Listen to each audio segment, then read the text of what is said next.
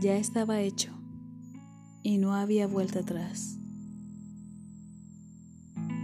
El día después de mi suicidio, me enamoré de mi madre cuando la vi llorar en el suelo de mi habitación. Estaba abrazando mi camiseta ensangrentada con todas mis fotos esparcidas a su alrededor.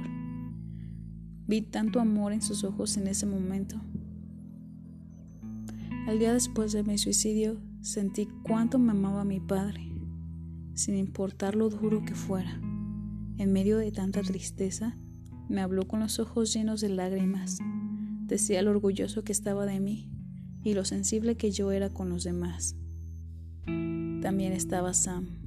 Era mucho más increíble de lo que podía haber imaginado. Cada vez que alguien llegaba a casa, ella corría hacia la puerta esperándome. Y al ver que no era yo, se acostaba frente a la puerta y seguía esperando. El día después de mi suicidio, me encantó por mis hermanos cuando los vi sentados en la habitación con los ojos llenos de lágrimas. Recordaron los tiempos en que jugamos en nuestra hermosa infancia. También ellos me querían.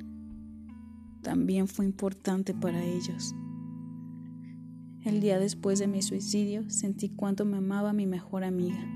Ella estaba mirando nuestras fotos juntas y recordando todos los momentos.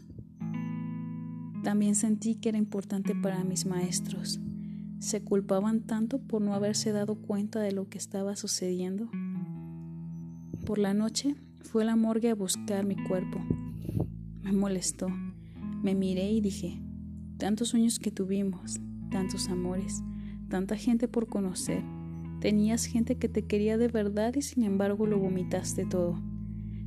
Tienes que tener mucho coraje para quitarte la vida. Pero ¿por qué no usaste ese coraje para ganar? ¿Por qué?